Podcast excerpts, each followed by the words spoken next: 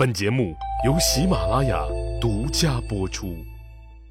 上集咱们说了，江湖术士李少翁被汉武帝刘彻杀了以后，他的师弟栾大又来接着忽悠刘皇帝。这个要钱不要命、胆子贼拉大的二杆子，尽管打着神仙的旗号把老刘唬的那是一愣一愣的，但土流氓怎么能干得过真流氓？最终也没躲得了被杀的命运。剁了栾大以后。看着重新成了寡妇、哭哭啼啼的闺女魏长公主，刘皇帝刚压下来的火，腾的又起来了，立马叫人把那个当年给他推荐栾大的越城侯丁义抓了，也给咔嚓了，这才稍微消了点气儿。对闺女魏长公主说：“快别伤心了，等老爸再给你找个好的。”说：“看上谁了？”魏长公主抹着眼泪说。您可消停一会儿吧，我克夫，我以后谁也不嫁了，我自己过我。哎，你看你这丫头，你你还生气了？那经历了俩骗子李少翁和栾大，刘皇帝还信有神仙吗？当然信了，神仙还是有的，成仙也不是不可能的，长生不死那更是应该能实现的。只不过咱多注意点骗子就行了。这年月骗子多。公元前一一三年十月，汉武帝刘彻下了一道命令。啥命令呢？就是说，这俗话说得好，天地祖宗，天地祖宗，天和地都是我们的祖宗。我这每年都定期亲自给老天爷祭祀，可却没祭祀过地神。这光敬天不敬地，说不过去，也不合理数。你们这些主管官员，赶紧研究策划一下咱们祭祀地神的程序和地点。我要祭祀地神，那这事儿谁敢拖呀？是不是？没几天，一份可研报告就到了刘皇帝的办公桌上了。在这份报告中，主管官员就建议在坟阴建立后土祠，以祭祀土地神。啥意思？就是在坟阴这个地方建立后土祠堂，来祭祀土地神。坟阴在哪儿？后土又是谁？为什么要在这儿祭祀土地神呢？这当然是有依据的。首先说啊，这坟阴在哪儿？坟阴就在今天的山西省万荣县境内。为什么要在这儿祭祀土地神呢？那当然是有刚刚硬的依据了。早在春秋时期的国语里，咱华夏民族就自称为炎黄子孙。炎就是指炎帝，黄就是指黄帝。这两个老祖宗，听友们应该都知道吧？炎黄二帝是咱们中华的始祖，就是咱们华夏民族最老的老祖宗。这个黄帝的黄是黄色的那个黄啊。传说啊他们出自同一个部落。后来成为了两个敌对部落的首领。经过一系列的战争，将近五千年前，皇帝统一了天下。为了感激皇天后土以及祖宗先人对他的眷顾，皇帝啊专程来到坟阴设立祭坛，祭祀后土。后土就是土地神。对了，老李再给普及一个小知识啊，“皇天后土”这四个字咱们经常在媒体上能见到吧？可让您写，您不一定真能写对这四个字儿。老李就经常见很多官媒把这四个字儿到底怎么写也没整明白。主要是“皇天厚土”的“厚”应该是哪个“厚”？老李告诉您，这个“厚”可不是媒体上经常见到的厚重的“厚”、薄厚的那个“厚”，而应该是前后的这个“后”、后代的这个“后”。皇天厚土指天地神灵。这个成语是出自远古的《周书五成》，这本书可有几千年了。黄天，古代指天；后土，古代指地。古时候迷信天地能主持公道，主宰万物。皇帝在坟阴设立祭坛，祭祀后土地母以后，尧舜二帝、夏商周三个国王也都跟上，都在坟阴设立祭坛，祭祀后土地母。到了汉文帝刘恒时期，也就是汉武帝刘彻的爷爷汉文帝刘恒，在坟阴建庙祭祀，这就进步了啊！以前都是设祭坛祭祀，刘彻的爷爷给建了座庙祭祀，结束了之前露天设坛祭祀的传统模式。这次官员把这个来龙去脉这么一上报，汉武帝刘彻登时来了兴致，马上传令，走，咱们去坟阴看看去。刘皇帝拔起腿就走，结果可了不地了，咋的呢？您想，这皇帝出巡，那阵势得多大？屁股后面跟着的人有多少？而且这次刘皇帝说走就走。这也是他汉武帝刘彻第一次出巡底下的各个郡国，对怎么接待皇帝一行，这底下郡县他没经验呢，这可就把底下的人给害惨了。地方上根本就没想到皇帝会突然驾临，所以到了河东郡所辖的汾阴的时候，接待皇帝一行的准备工作那还都没有做好，把个河东郡郡守吓得那直接就在自己家房梁上挂了干白菜了。也就是上吊自杀了。公元前一一三年十一月初八，汉武帝刘彻命令扩建汾阴的后土祠庙，刘皇帝亲自祭拜后土这个大地母亲，礼数和祭祀老天爷那是一样的。祭祀仪式完毕以后，刘皇帝兴致还很高，当即坐船浏览了黄河的美景。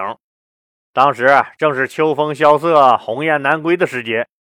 刘皇帝触景生情，感慨万千，留下了脍炙人口的千古绝唱《秋风词》：“秋风起兮白云飞，草木黄兮雁南归。兰有秀兮菊有芳，怀佳人兮不能忘。范楼船兮济分河，衡中流兮扬素波。箫鼓鸣兮发棹歌。”欢乐极兮哀情多，少壮几时兮奈老何？在这首词里，是不是汉武帝刘彻也感慨自己老了？实际那一年他才四十四岁，现在咱们看来那还年轻的很，但在古代那马上就要到了知天命的年龄了。尤其是刘皇帝，别看他每天把人参咔吧咔吧当萝卜吃，但心累呀。那是补不起来的。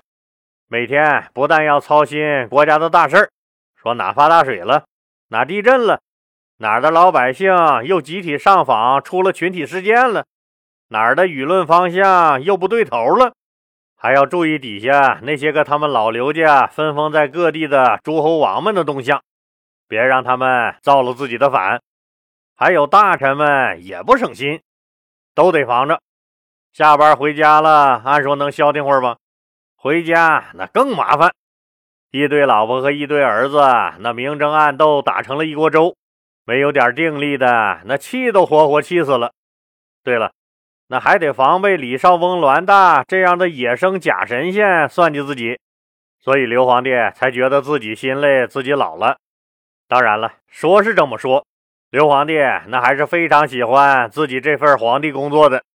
听了刘皇帝所做的秋风词以后，大臣们都拍手叫绝，有的甚至流下了激动的泪水。反正这掌声是经久不息。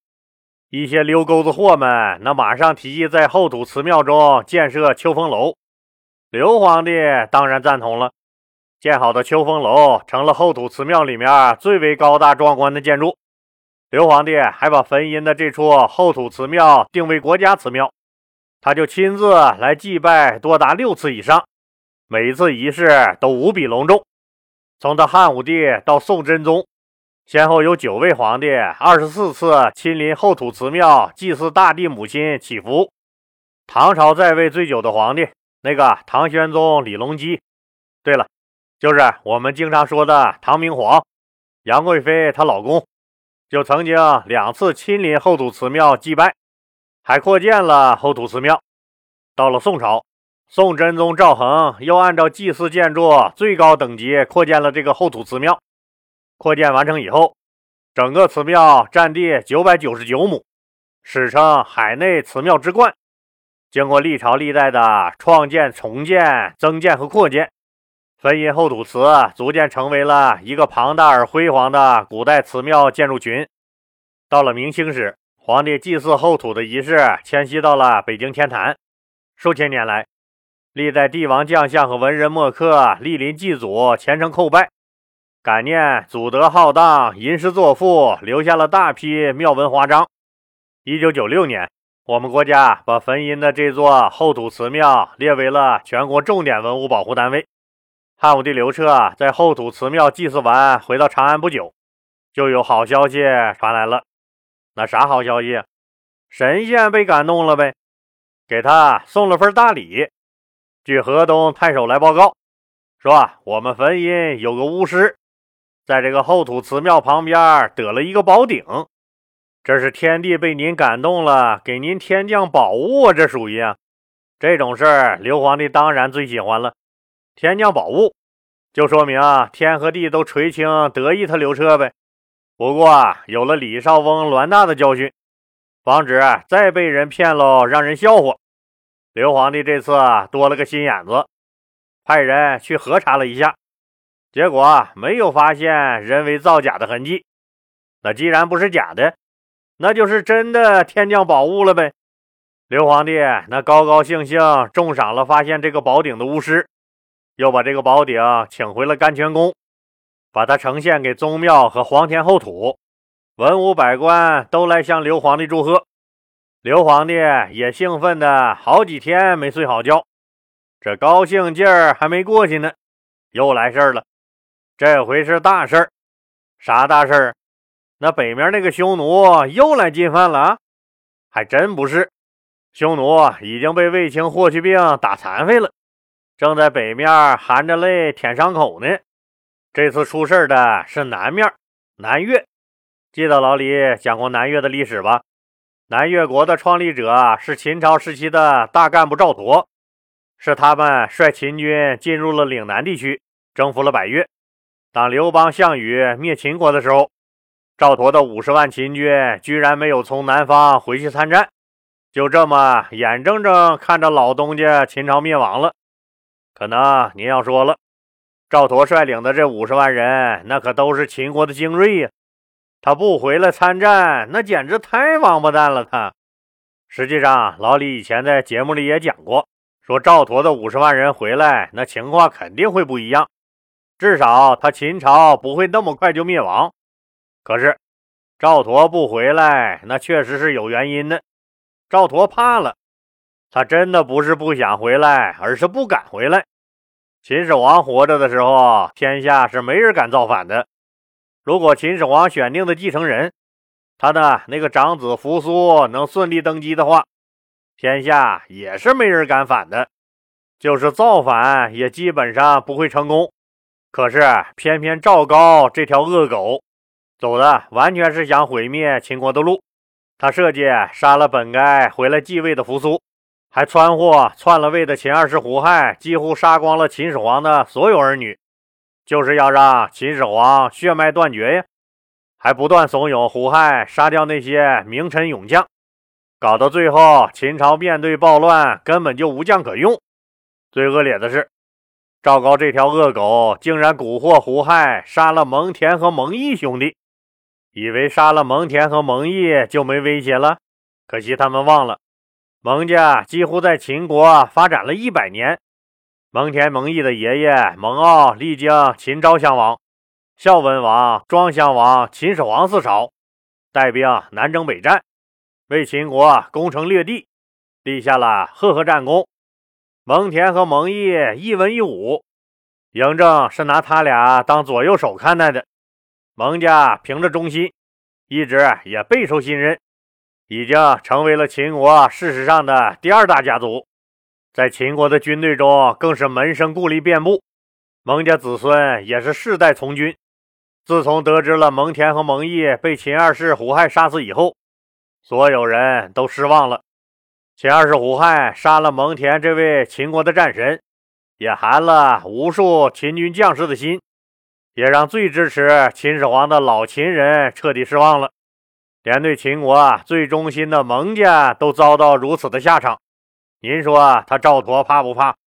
赵佗明白，自己和蒙恬、蒙毅兄弟比起来，在人家胡亥和赵高眼里，就像一坨翔。蒙家兄弟都保不住自己的命，自己带着这么一支大军回来，那确定、一定以及肯定会被赵高和胡亥整死，所以他真的不敢回来，只能坐等邪恶的胡亥、赵高灭亡。汉朝建立以后，赵佗啊也自立为南越武王，建立了以番禺为首都、占地千里的南越国。番禺也就是现在的广州。汉高祖刘邦一看这不行啊，天下这不能有俩皇帝是不是？就派嘴头子贼拉厉害，能把死人说活的大臣陆贾出使南越，一手拿着胡萝卜，一手提溜个大棒槌，连引诱带咋呼。好说歹说，赵佗同志算是低了头了，愿意做汉朝的小弟。那一阶段，两家相比还很和谐。结果到了吕雉、吕大妈当政，听了奸人的谗言，一时没想明白，关闭了汉朝和南越的边境贸易。南越需要的东西进不去，特产又出不来。赵佗那可急眼了，跳着脚的骂娘，一怒之下不伺候吕雉这个老娘们了，又扯起了大旗，准备自己当皇帝。吕老太婆那岂是好惹的？马上派兵去讨伐南越，结果这北方的兵那根本受不了南方的湿热，还没见着赵佗长啥样呢，就都得了瘟疫，上吐下泻，两脚发软，也只能撤兵了。吕老太婆死了以后，汉文帝刘恒采用怀柔政策，先安抚了赵佗在内地老家的亲戚，算是给足了他赵佗的面子，然后。